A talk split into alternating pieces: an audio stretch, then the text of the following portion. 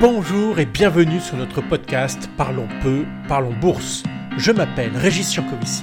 Je suis le fondateur dirigeant de Luxavi.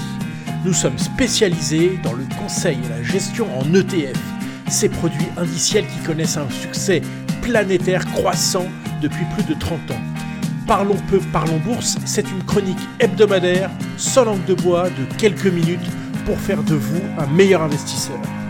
Vous êtes prêts Alors allons-y pour notre nouvelle chronique. Bonjour à tous et bienvenue dans ce numéro 54 de notre Parlons peu, parlons bourse, avant-dernier épisode, avant notre pause estivale. Qui ne rêverait pas de lire dans une boule de cristal pour deviner l'avenir? Eh bien, vous ne le savez peut-être pas, mais cette boule existe. Avec un peu de travail, elle est accessible à chacun d'entre vous. Elle s'appelle marché financier.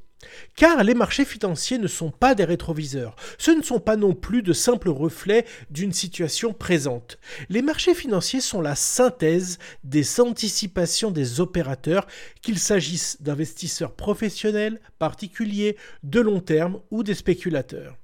Tous investissent en fonction de leur lecture de l'avenir. Il peut s'agir d'une minute ou de dix ans.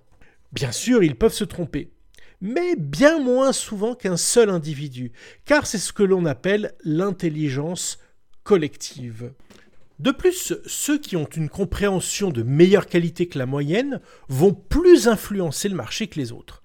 Par exemple, euh, un membre de la Banque centrale ou un ministre sera mieux placé pour connaître la politique monétaire et budgétaire.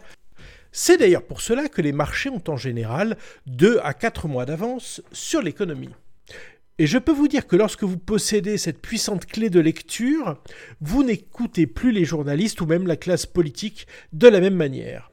Car dans le cheminement de la vie économique, leur action se situe plutôt à la fin qu'au début. Ils essaient d'apporter des réponses aux problèmes une fois que ceux-ci sont posés, alors qu'une fine analyse des marchés financiers aurait permis de mieux les anticiper. L'actualité nous offre un exemple. L'inflation impose de protéger le pouvoir d'achat, c'est essentiel. Mais c'est bien tard. Contrairement à ce que l'on entend, cette inflation ne vient pas uniquement de la situation en Ukraine. Il s'agit en réalité d'une inflation qui était prévisible. Elle est alimentée d'une part par un basculement trop rapide des énergies fossiles vers les renouvelables. Je note d'ailleurs au passage que c'est pour cela que la France et l'Allemagne viennent de décider la réouverture de centrales à charbon. D'autre part, cette inflation s'explique par le caractère massif des plans de relance, en particulier aux États-Unis, car ces plans ont incité certains salariés à sortir du marché du travail, mettant ainsi une pression sur les salaires. Bref, l'inflation est bel et bien là. Mais demain, qu'en est-il?